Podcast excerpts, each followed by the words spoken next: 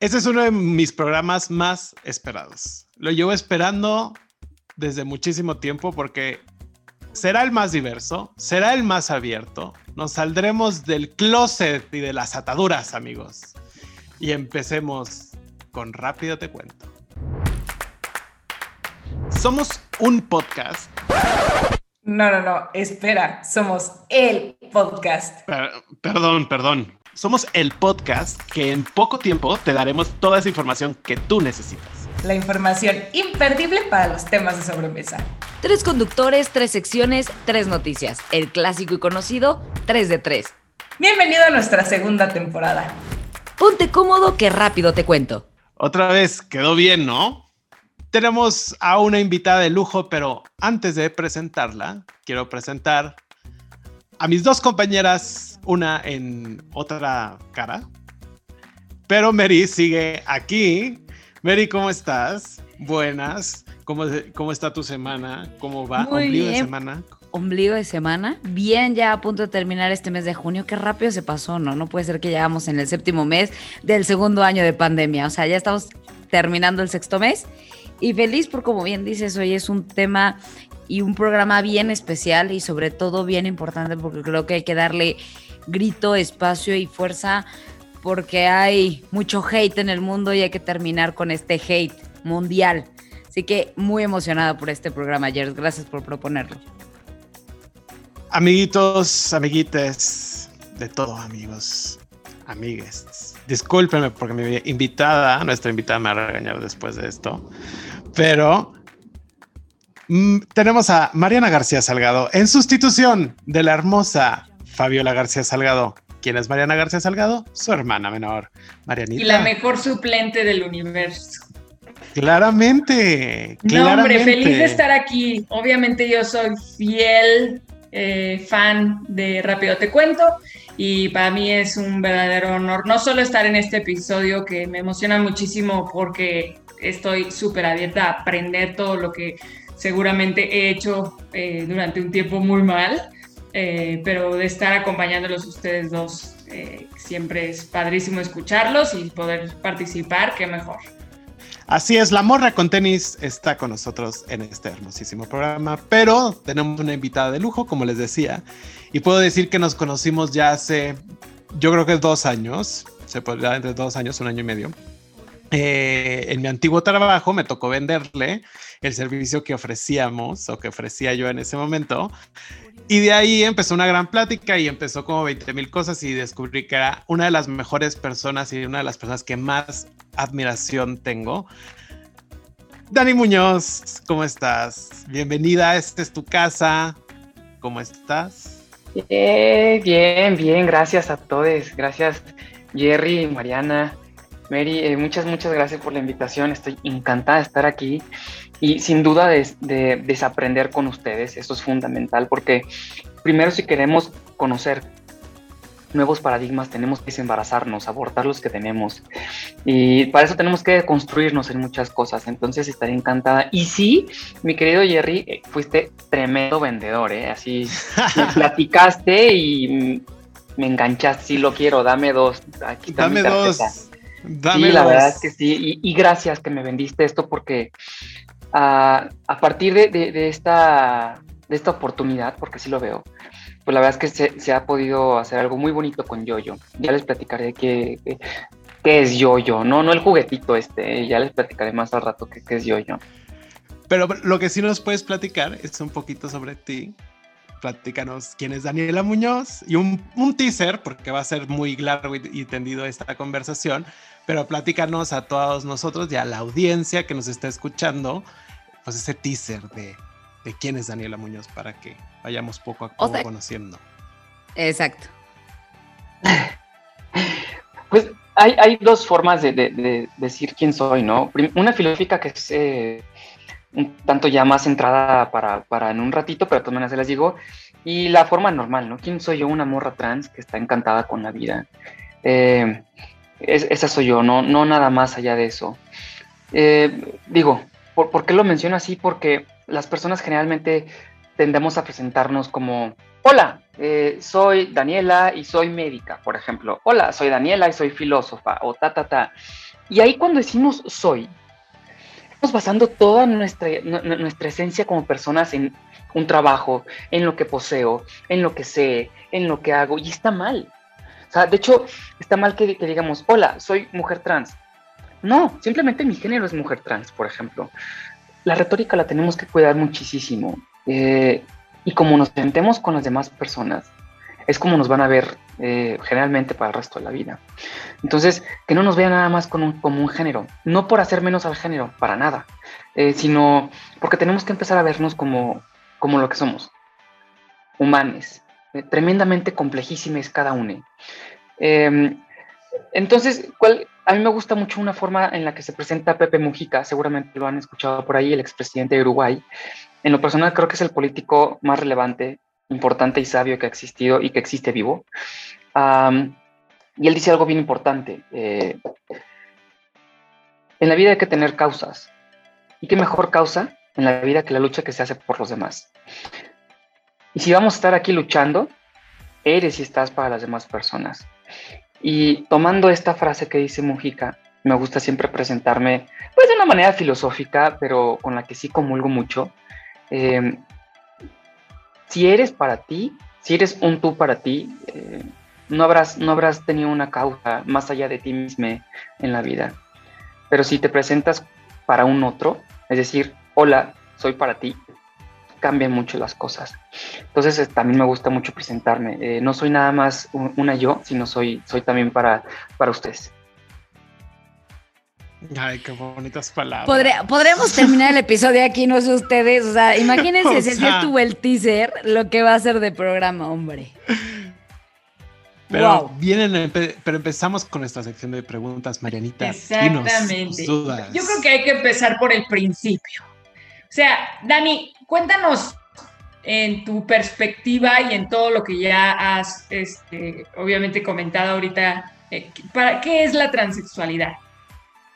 Ándale, ándale, qué pregunta. Pues bueno, primero tenemos que recordar que este término de transexualidad tiene una connotación fuerte en medicina, ¿no? Seguramente han escuchado que la, pregunta ya muy, muy, eh, muy masticada, por ejemplo, de cuál es la diferencia entre transexualidad y transgénero y, cuál es la, diferencia entre Bueno, realmente la diferencia entre transgénero y transexual, por ejemplo, en medicina es donde se, donde se diferencia. La diferencia es que transgénero es una persona que transicionó en género, así. ¿Qué es el género? Híjole, un conjunto eh, tremendo de, la dimensión humana. Ya ya lo explicaré más adelante. Ahorita estoy dando así como que una vomitada rapidísimo de lo que significa esto. Y transexual es transicionar también en el sexo. ¿Cuál es el, sexo? Pues tus genitales. Entonces, pues la diferencia es esta, ¿no? Una persona que superó o que no superó, eh, versus una que eh, ha transicionado además o nada más en el género. Pero justo lo trans es, es lo que engloba realmente una comunidad tremendamente amplia, variopinta y rica. Eh, lo trans justamente es correr, emanciparse, ser un exiliade de la cis heteronorma todas las personas que nos desembarazamos de, esta cis, este, cis, heteronorma somos trans. No necesariamente eh, si transicionas hacia lo no binario, no necesariamente tienes que transicionar hacia mujer trans o hacia hombre trans, no. También puede ser persona trans femenina, persona trans masculina, persona no binaria como tal, eh, gender fluid, etcétera, etcétera, etcétera. Todo lo que no, no, no, no quiera estar en mujer y hombre así a secas, cis heteronormado, transiciona, porque se desembaraza y porta todo este, este, esta heteronorma patriarcal además, etcétera, etcétera, ¿no? Entonces, eh, lo trans es eso, mi querida Mariana, es eh, transicionar hacia algo no impuesto. Ok, o sea, dirías que es más el término, eh, a diferencia médica, que realmente cómo se identifica una persona trans, ¿no? O sea, ¿quiénes pudieras decir tú que son las personas trans? ¿Las que se identifican con el sexo opuesto o es más algo, eh, más que médico, es más personal, ¿no? Sí, eso, esa frase que mencionas es interesantísima porque como tal no hay sexo opuesto. tenemos, tendemos socialmente eh, a ver eh, A y B, blanco negro, bueno o malo, todo o nada. Justamente ciertas culturas, ciertas religiones y sociedades nos han adoctrinado a ver el mundo de una forma binaria o dicotómica. Y realmente no es así, y mucho menos el género. O sea, no es que exista un polo hombre y un polo mujer, no, para nada. Veámoslo como una esfera o un conjunto, un círculo de una gama variopinta riquísima de, opciones de, expresarte, de identificarte y de vivirte. Entonces, no es como que transiciones a un polo opuesto, sino que simplemente eh, transicionas a otro género, ¿no? A otra expresión de género. ¿Quiénes son las personas trans? Justamente las que transicionan a algo diferente, o más bien, perdón, aquí me corrijo a mí misma, me regaño, muy mal, Daniela, ah, no transicionan algo diferente, transicionan a algo diverso, ¿sale? ¿Por qué digo esto? Tenemos que entender algo bien importante aquí. Para que tú digas que algo es diferente, tienes que comprobar que ontológicamente, esencialmente en su esencia, difiere, ¿sale? Y todos por igual somos humanos. Por lo tanto, no somos diferentes, somos iguales. Pero no somos lo mismo porque somos diversos. Entonces, transicionas a algo diverso, ¿no? A, algo que no era con lo que se te prejuzgó al nacer. Porque sí, digámoslo como es. Cuando se te da un género al nacer, se te prejuzga por tus genitales. No se asume, no, se prejuzga malamente, porque si tienes pene eres hombre, si tienes vulva eres mujer. No, eso está pésimo. Recordemos que eso de hombres y mujeres biológicas es una falacia tremenda. Recordemos que el género, ya me estoy extendiendo como, como vocinglera, perdón, es que hay toneladas chingos de información que decir, pero bueno, el chiste es que pero creo que es justo importante, o sea, básicamente la desinformación creo que viene a raíz de que no sabemos lo básico. Fíjate que sí, y tratando de abonar a eso, mi querida Mariana, lo básico lo perdemos de vista dentro de tanta, de tanta desinformación. ¿Qué es lo básico? Entender que somos iguales. Punto. Si la mayoría de las personas entendiéramos que somos iguales y diversas a la vez, que esta igualdad de humanidad es lo que nos distingue como especie y que esta diversidad es lo que nos une como raza, porque nada más hay una raza, puta, chingo de cosas cambiarían en las culturas y en las sociedades del mundo, pero lo perdemos entre tanta desinformación. Oye, Dani, ¿tú crees eh, que haya o conoces de alguien, eh, de personajes históricos que hayan existido algo de la historia que a lo mejor no sabíamos o que no sabemos que son trans? Sí, perdón, eh, tenía que quitar el mute. De hecho, aquí tengo una listita buenísima de wiki que se las voy a contar. Fíjense, tenemos a Lily, eh, Lily Elk, seguramente vieron la, película de La chica de Nessa, bueno, es ella. Em, Caroline Tulacosi, Viviana Fernández, Caroline Antonelli, Andreas Krieger, René Richards, eh, Laverna Cox, Kathleen Jenner, etcétera, etcétera, ¿no? Pero son más que, más que eh, personas históricas, sí son históricas, pero muchas de estas, por ejemplo, como Caitlyn Jenner, eh, tiene una relevancia, pues, eh, mediática, ¿no? Ah, hay otras, otras personas que no se han nombrado en la historia, que están muy olvidadas, pero que tenemos que recordar. Por ejemplo, una que es tremendamente fundamental recordar es Storme de la Ella, justo se cree que ella fue la que empezó los disturbios de Stonewall. Ah, y bueno, pues en este, en este, en este lugar, en Stonewall Inn, un bar muy interesante, que no diré mucho más allá de eso para que la audiencia pueda wikiar este, este, esta historia. Entonces, en Stonewall Inn hubo eh, durante dos noches seguidas redadas muy interesantes, fuertes, eh, violentas. Y en la segunda noche redada, eh, en este bar que está en Greenwich, si ya me recuerdo Jerry, Greenwich eh, Village en, Nueva York. En, la ciudad de Nueva York, sí. Exacto. En el Greenwich Village, que era el epicentro de la comunidad gay, eh, bueno, de la comunidad LGBT, IQ, en Nueva York en los años 60. O sea, justo cualquier persona que tenía una orientación o una identidad sexual iba al, al village a pasarla bien o sabía que era como un lugar seguro, entre comillas, se podría decir. Y platicarnos más. Y pues eso, ¿no? O sea, justo hay la, hay la confusión sobre si fueron hombres gays quienes empezaron el movimiento de Stonewall, pero como tal no. Lo que pasa es que en la primera redada hubo un grito de una mujer trans también, que, fue fuerza gay, poder gay. Entonces, eh, desde ahí se, viene la, confusión, ¿no? Cuando los estaban, cuando los Lassie les estaban eh, deteniendo. Porque sí, era un delito, fíjense cómo lo dicen las notas, era un delito vestirte de mujer. No, no se vestían de mujeres, eran mujeres, punto. Pero bueno, es que esto me, enoja, me enerva. Entonces, pues bueno, en el segundo día, eh, Storme, eh, esta mana trans, justo cuando la estaban deteniendo, pues se agarró madrazos con los policías y de ahí empezó todo. Entonces, de ahí, desde ahí empezó el, movimiento fortísimo por la lucha de nuestros derechos como diversidad, como disidencia sexual. Y gracias a una mujer trans es que hoy en el mundo eh, poco a poco se va reconociendo que somos iguales y que tenemos derechos también. Y no por ser disidentes de género y de sexo, se nos tienen que amputar lo que ya era de nuestras personas, nuestros derechos humanos. Entonces, pues sí, esto así brevemente de, de, Stonewall, que hay muchísimo que leer, neta. Sí, claro, creo que justo voltear atrás a ver que no es nada de, ves que por ahí se dice que hay mucha tendencia ahora, ¿no? Eh, y creo que voltear atrás y ver que no solamente es, no es tendencia, sino que es algo que existe desde hace muchísimo tiempo, ¿no? Eh, pero ahora me voy a poner un poco más sentimental. ¿Cuál ha sido lo más bonito de tu camino en este encuentro con tu identidad? Órale. Pues, hace, hace unos días le preguntaba a, a un familiar, le preguntaba, oye, ¿qué es lo más bonito y lo más feo de tu vida? ¿no? Ya me, preguntó, digo, me dijo, me contó, etcétera, ¿no? Y me hizo la misma pregunta a mí.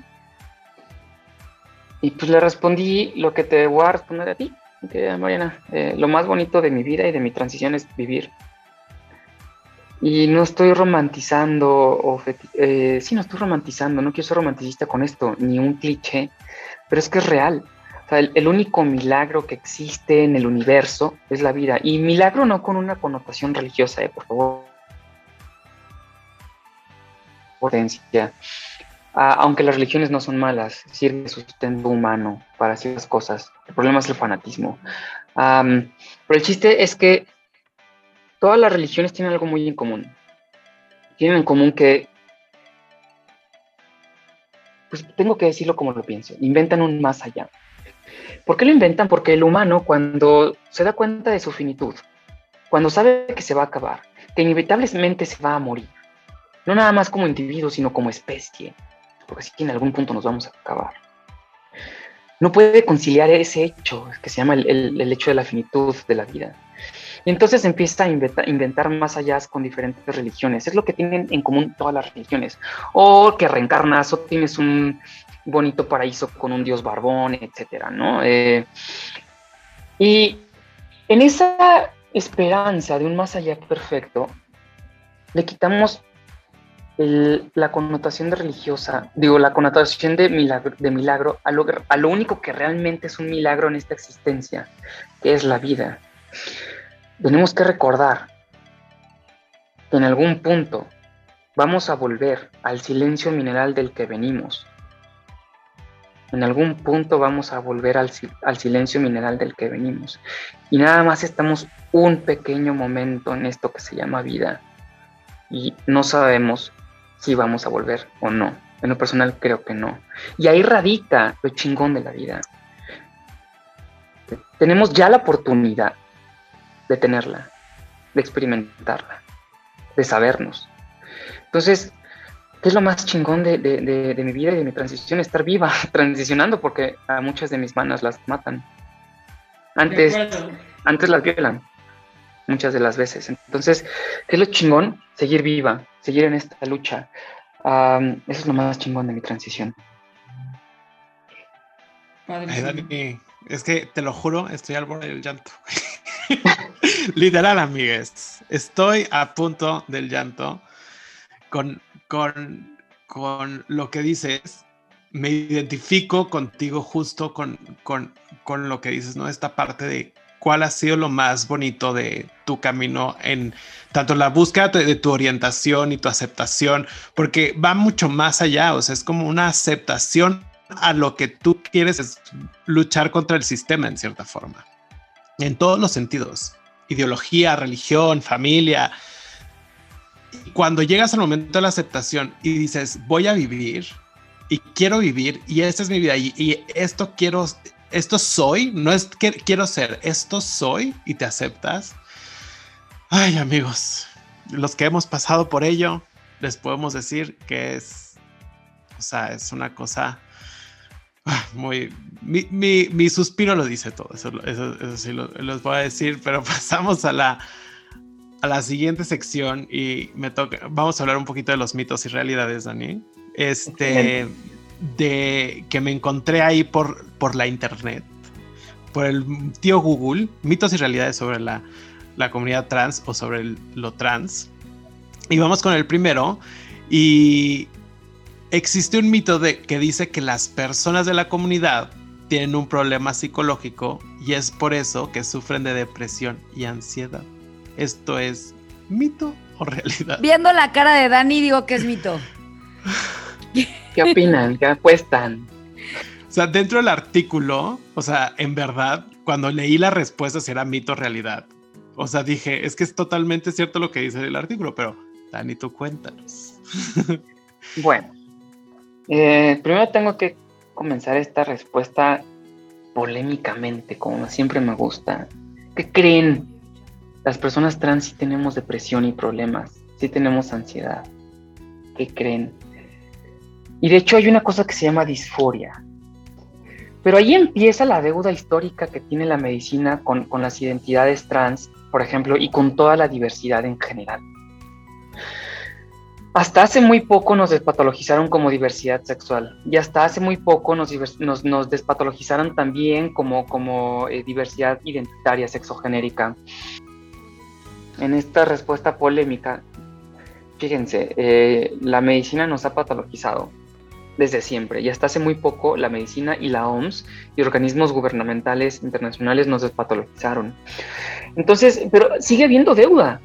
¿Por qué? Porque, por ejemplo, en, los baremos médicos eh, o en las guías médicas, etcétera, como el DSM5, como el CIE-11, que es la clasificación de diagnósticos, no es lo mismo diagnóstico que enfermedad, eh, nos siguen diciendo disforia de género, por ejemplo. Dis del griego quiere decir difícil, fore quiere decir llevar. Entonces, según ellos, según los médicos, tenemos un difícil llevar para con nuestro género. Imagínense qué tarugada. Em, les encanta la ciencia médica creer que saben la realidad y la verdad de las cosas a través de preguntitas. O sea, creen que pueden, pueden identificar nuestra identidad con una serie de cuestionarios. Eso es lo más falaz y lo más, eh, ah, pues, pueril que, tiene la medicina. Es lo más ingenuo que tiene la medicina, lo más infantil. Y ojo, soy médica, ¿eh? Sí, estoy encabronadísima con la ciencia médica y con la academia en general. Ya les explicaré por qué. No, no nada más por esto. Pero el chiste es que nos siguen patologizando con términos. Y en lo personal no creo que tengamos disforia de género. Y una polémica adentro de la, de la polémica es lo siguiente. ¿Qué creen? Sí, yo creo que la disforia de género es una enfermedad. Tremenda, horrible. Pero la disforia de género es una patología social. Porque quien tiene un problema para con nuestras identidades y nuestros géneros es la sociedad. Entonces la sociedad es la que tiene disforia de género. Nosotros tenemos euforia de género. ¿Qué es esto? Eus, de bien, foré, de llevar, un bien llevar de nuestro género o como se traduce literalmente una fuerza para soportar. Nosotros tenemos una fuerza para soportar y más allá de un diagnóstico, más allá de una patología, es una virtud. Entonces, eh, las personas que tienen situaciones como depresión, como ansiedad, como ta, ta, ta, no la tienen por la transición per se. La tienen por toda la caca, por toda la basura que la sociedad nos avienta para con nuestro género. Entonces, sí, en general, la diversidad sexual que somos todes, no nada más LGBTIQ+, eh, sino todes, eso lo tenemos que empezar a entender para lograr una verdadera inclusión. Todos somos la diversidad sexual, porque eso es la vida. Entonces, eh, sí, la comunidad LGBT tenemos, tenemos justamente a veces, a veces no, depresión y ansiedad, pero porque la sociedad nos lo causa. No crean que nuestras disidencias de género lo causan per se. No sé si contesté.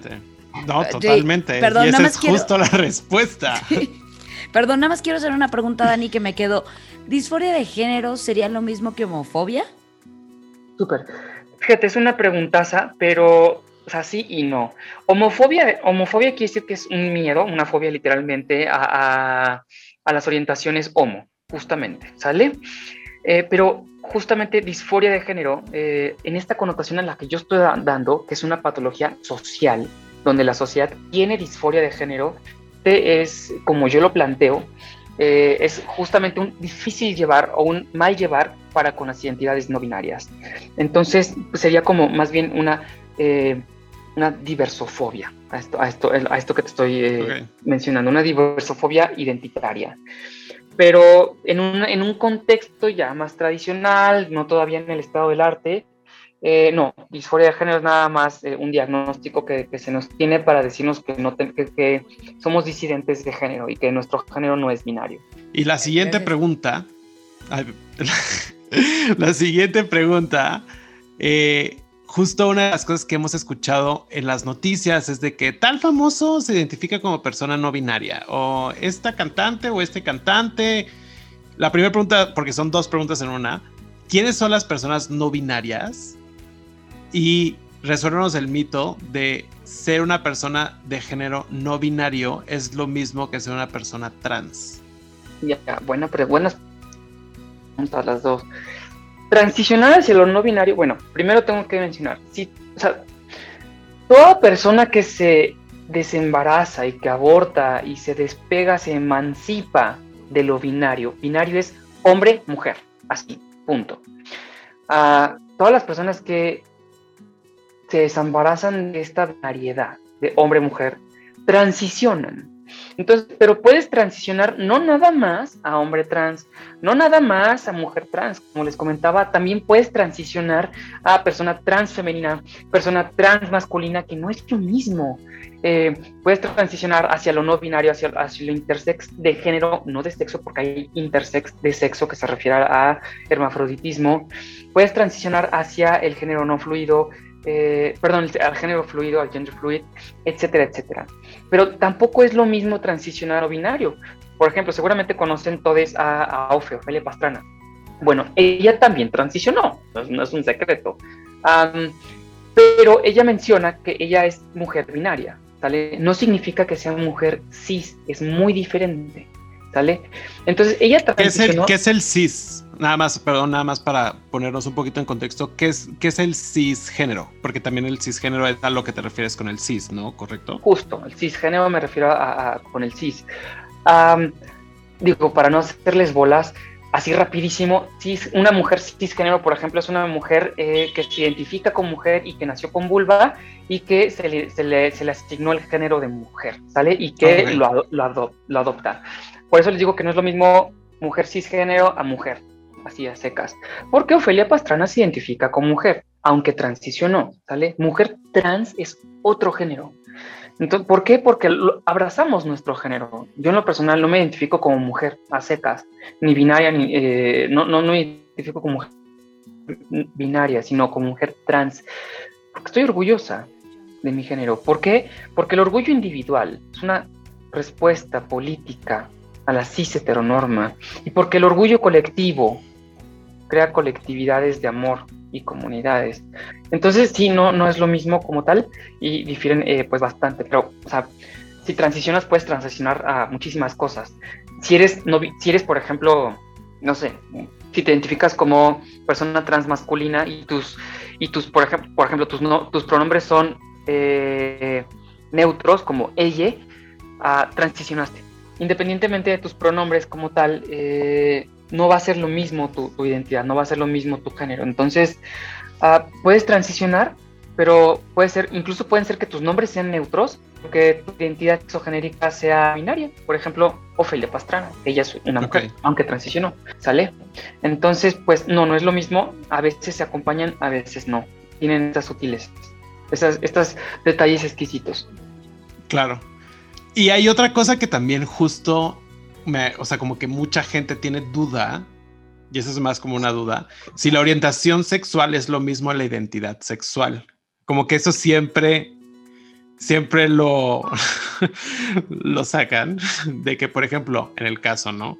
De que si eres gay, pues te, te, ¿cómo se llama? Ya te pones la peluca o, ¿sabes? O confunden entre ser gay o ser lesbiana con una persona trans o con una transvesti o con una, una o un transvesti, ya sabes, entonces como que siempre hay esa cosa tan más tonta, ¿no? que, normalmente la gente tiene. Entonces, si nos podrías decir exactamente eso. Entonces, pues bueno, e, es abismalmente diferente a orientación e identidad, ¿sale?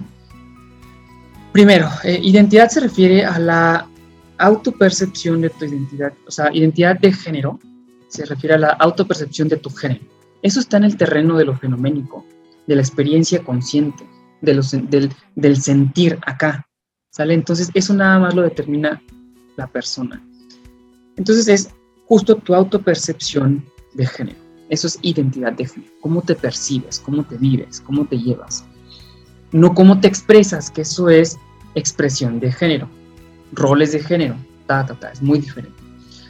¿Cuál es la diferencia con orientación? Orientación es justamente eh, la atracción hacia el género.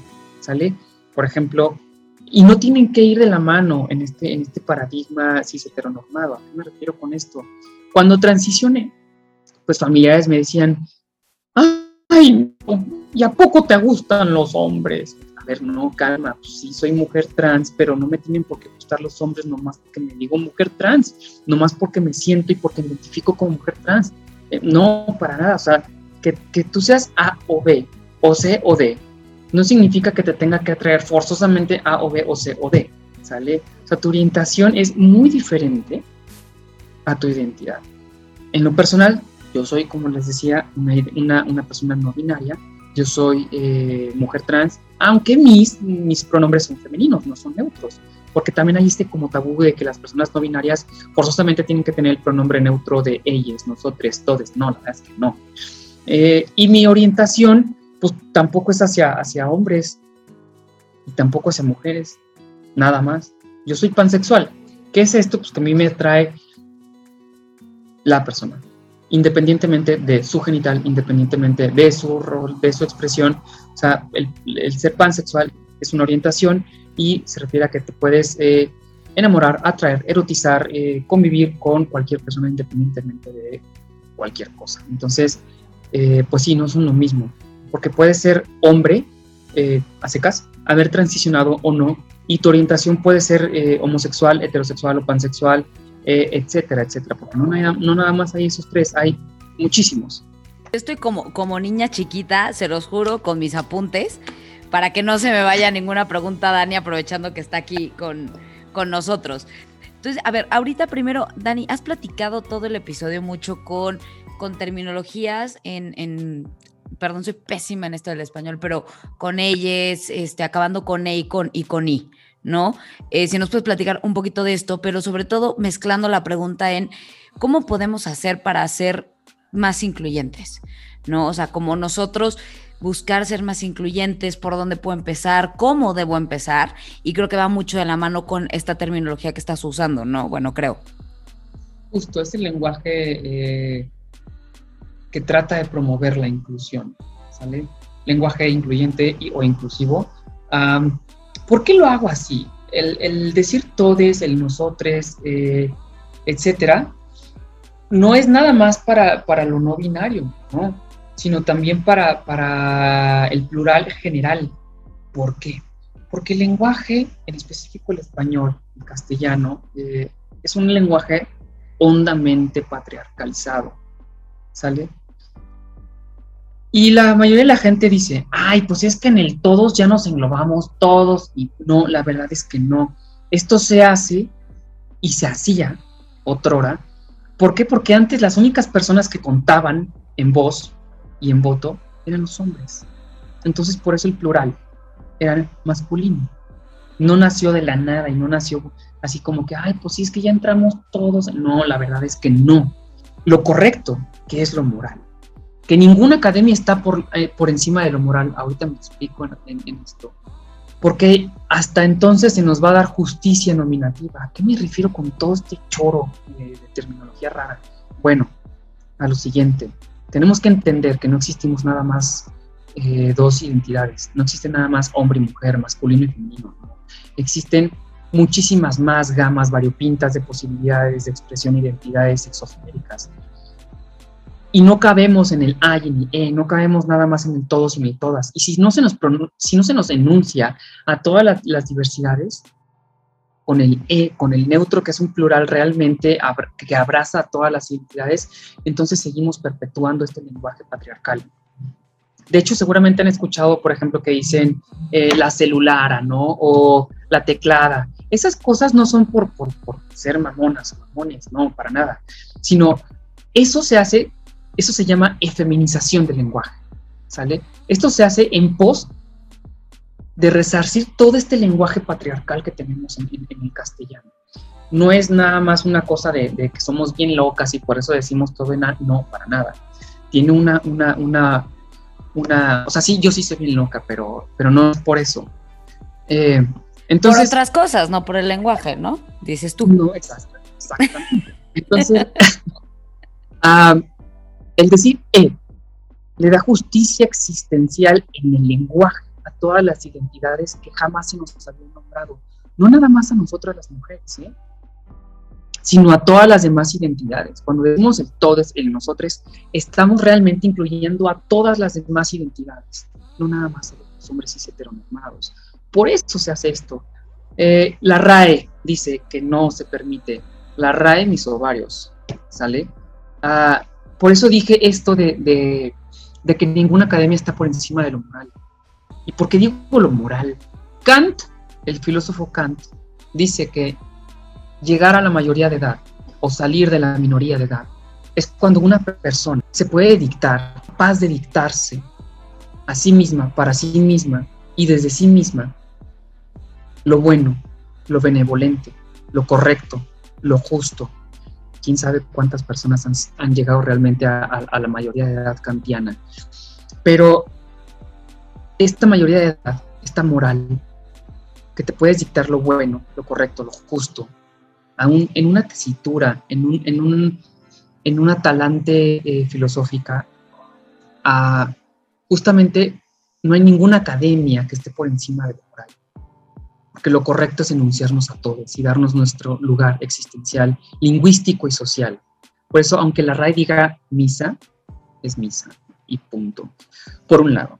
Y por otro lado, recordemos, por favor, mundo, recordemos, las academias de la lengua en España es la Real Academia Española y en México es la Academia Mexicana de la Lengua, existen nada más para organizar el lenguaje. No dicen qué está bien y qué está mal. Quien dice qué está bien y qué está mal es el pueblo. ¿Qué es el pueblo según Mujica? Las grandes masas, las grandes mayorías. De ahí nace el lenguaje. Ninguna, ninguna lengua surgió a través de la academia. Bueno, paréntesis, Sí, nada más el esperanto, pero esto es cosa punto y aparte, ¿no? pero, justamente ninguna lengua se hizo en una academia. El pueblo hizo la lengua y el pueblo dicta qué está bien y qué está mal. Y el E nace en pos de una necesidad. Esta necesidad es darnos justicia existencial, lingüística y social a todas las identidades que no se nos ha dado justicia.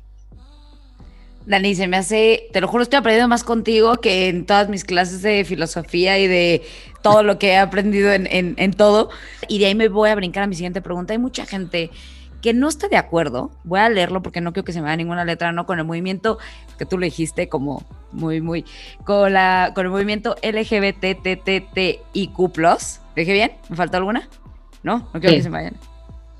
La P faltó. Es que no está en, no está en mi apunte. No está ah, en mi apunte. También faltó la A. Bueno, vamos a hacer esto, Dani. Entonces yo digo, con el movimiento, tú lo dices y sigo mi pregunta, ¿vale?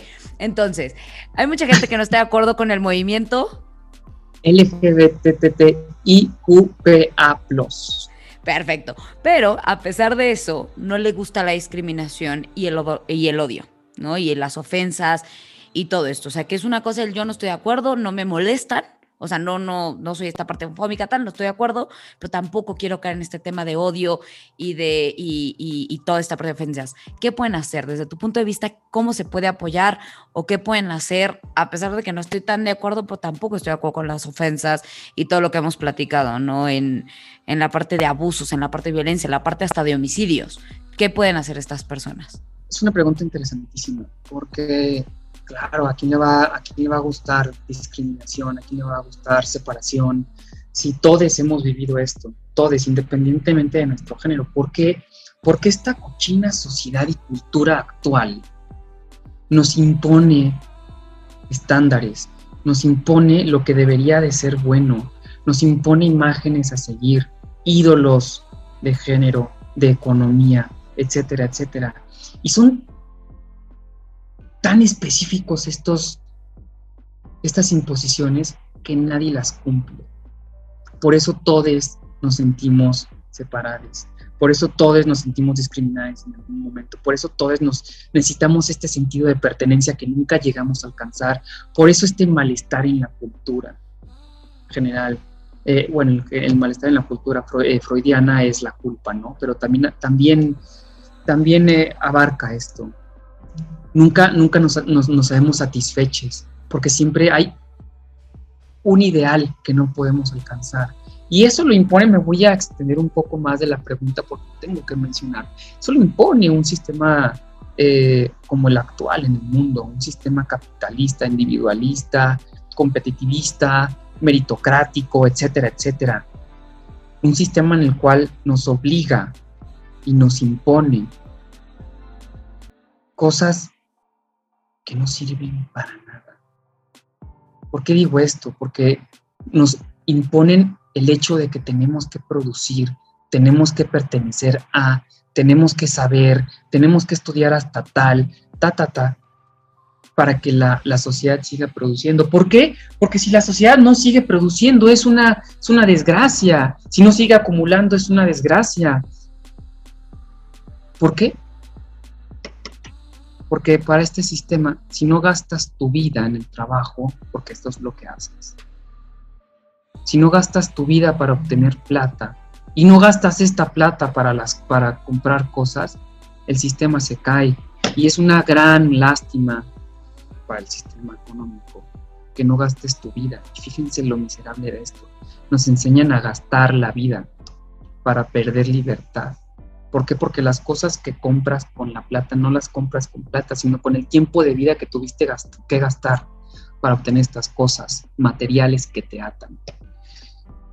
Y sí, justo, justo, justo retomando tu pregunta, a estas imposiciones, no sé, eh, voy a empezar a vituperar pero bueno, no, no quiero empezar a vituperar porque esto es, un tema que me, apasiona desde la filosofía de la economía política. Pero bueno, hasta aquí, ¿respondí algo o, lo, retomo la pregunta? vamos bien, vamos bien. ¿Cómo podemos conocer? O sea, ¿cómo, cómo puedo conocer?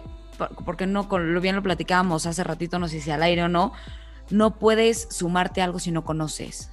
¿No? No puedes saber si estás, voy a decirlo así de feo, si estás a favor o estás en contra si no conoces. No le puedes ir a las chivas si nunca has visto un partido, ¿no? No puedes votar por el verde si nunca has visto a sus influencers, ¿no? O sea, como que tienes que saber el trasfondo de, de todo. ¿Cómo me puedo informar, Dani? ¿Cómo, dónde está la información ¿dónde? O sea, digo, obviamente escuchando este bonito y especial podcast, pero ¿dónde? ¿Dónde me informo? Bueno, más bien, ¿dónde te encuentro también? Porque platicar contigo creo que... Yo diría sobre todo que, eh, digo, después de todo lo que te he escuchado, ah, Dani, creo que es más que cualquier cosa estés a favor, en contra, te sumes, no sepas, si sepas. El respeto creo que va primero que cualquier cosa, porque puedes discriminar y ya no estar respetando, puedes estar a favor y pues que no te lata la lactosa, pero pues respetas que te comas su helado, ¿no? Sí, bueno, tratando de, resolver la, la pregunta anterior, que por qué dije todo este choro, porque nos, nos obligan a, formar parte de algo, porque si no es parte de algo, ¿dónde estás? ¿Dónde existes? Entonces, este, estos algos que nos imponen, estos ideales sociales, son tan, tan, tan específicos que nadie los, los cumple. Entonces, por eso, pues nadie está a favor de la discriminación, porque todos han vivido discriminación. Pues eso está fácil, claro. Pero que no estés a favor de la discriminación eh, no significa que no tengas la habilidad de mancillar o de vapulear o de herir o de lastimar a la comunidad LGBT.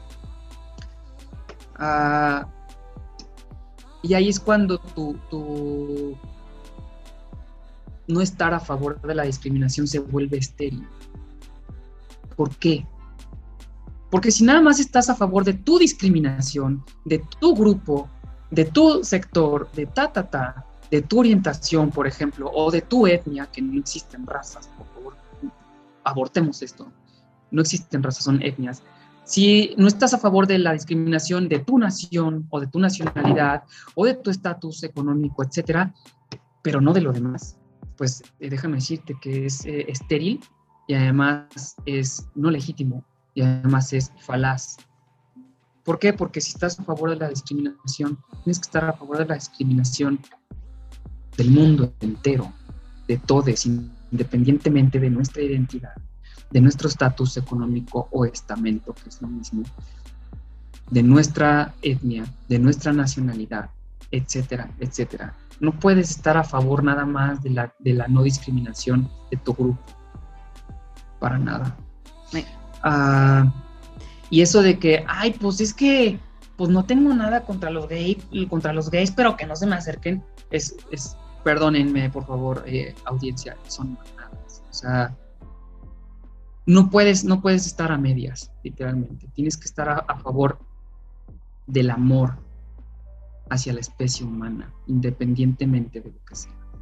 Eso sí es estar a favor de la no discriminación. Poco a poco sigue el, tema del lenguaje inclusivo. Creo que cada vez está permeando más y más y más. Dani, eres una gran, gran, gran mujer te puedo decir. O sea, hemos aprendido, yo creo que no solamente nosotros, yo creo que también la audiencia, muchísimas cosas que tú nos has compartido ahorita en este programa. Creo que hay una cantidad de cosas de, sobre el tema que no sabemos por dónde empezar, ni por, y la gente como que también al mismo tiempo, ese miedo, yo quiero ahí eh, jugar con el abogado del diablo, y esa discriminación inicia por la falta de conocimiento sobre el tema.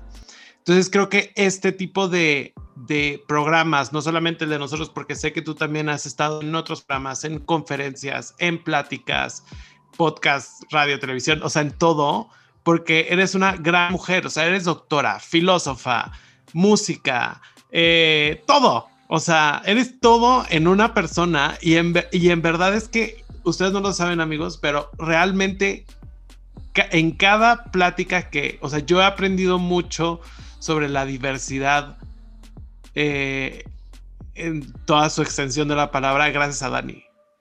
O sea, en gracias y es fue un romperme tabús en muchísimas cosas, porque dentro de la comunidad lamentablemente existe todavía la discriminación entre todos, eh, entre todos, perdóname, entre todos. Entonces, muchas veces no entendemos y no es de que yo le discriminara, no, para nada, pero se ve y se siente, o sea, como que no entiendes cómo, cómo abordar ciertos temas y nunca lo he hecho.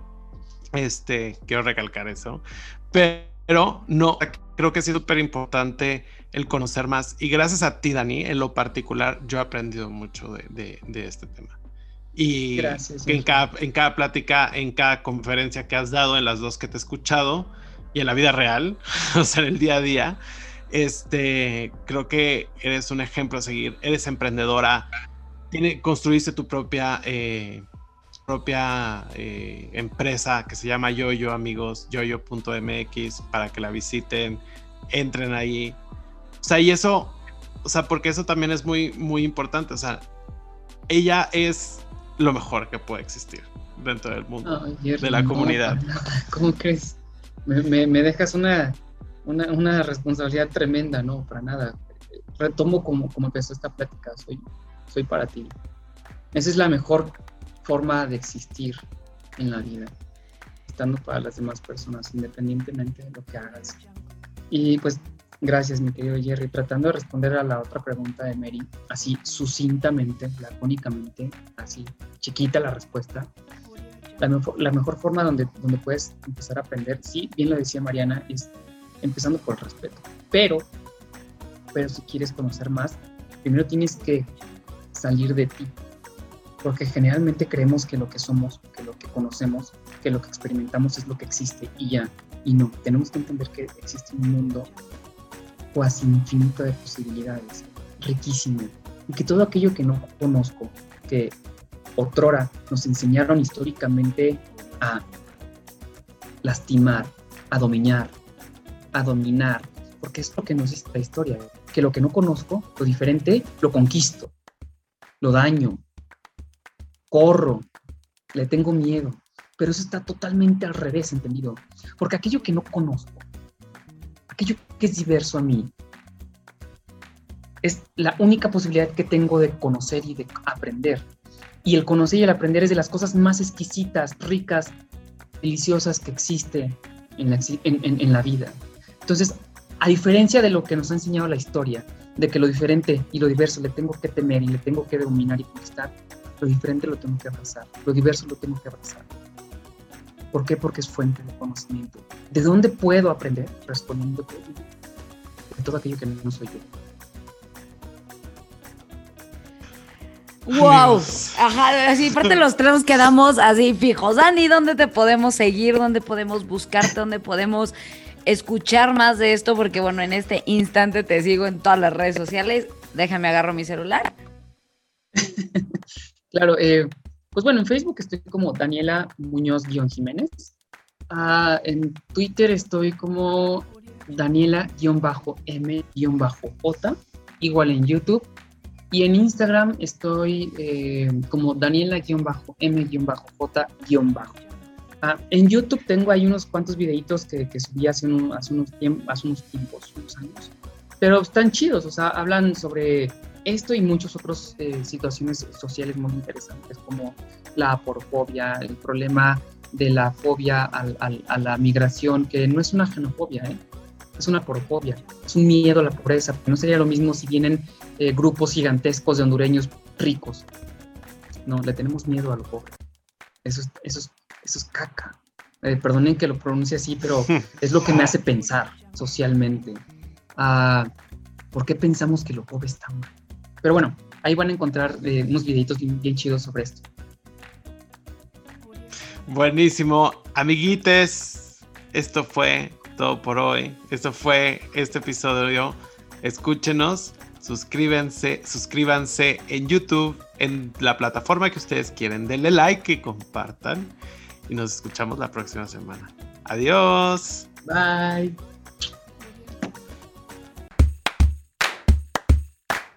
Tienes todos los temas de conversación para ser el máster en las mesas de tus amigos. Síguenos en todas las redes sociales en arroba rápido te cuento y esta fue una producción de Rápido te cuento.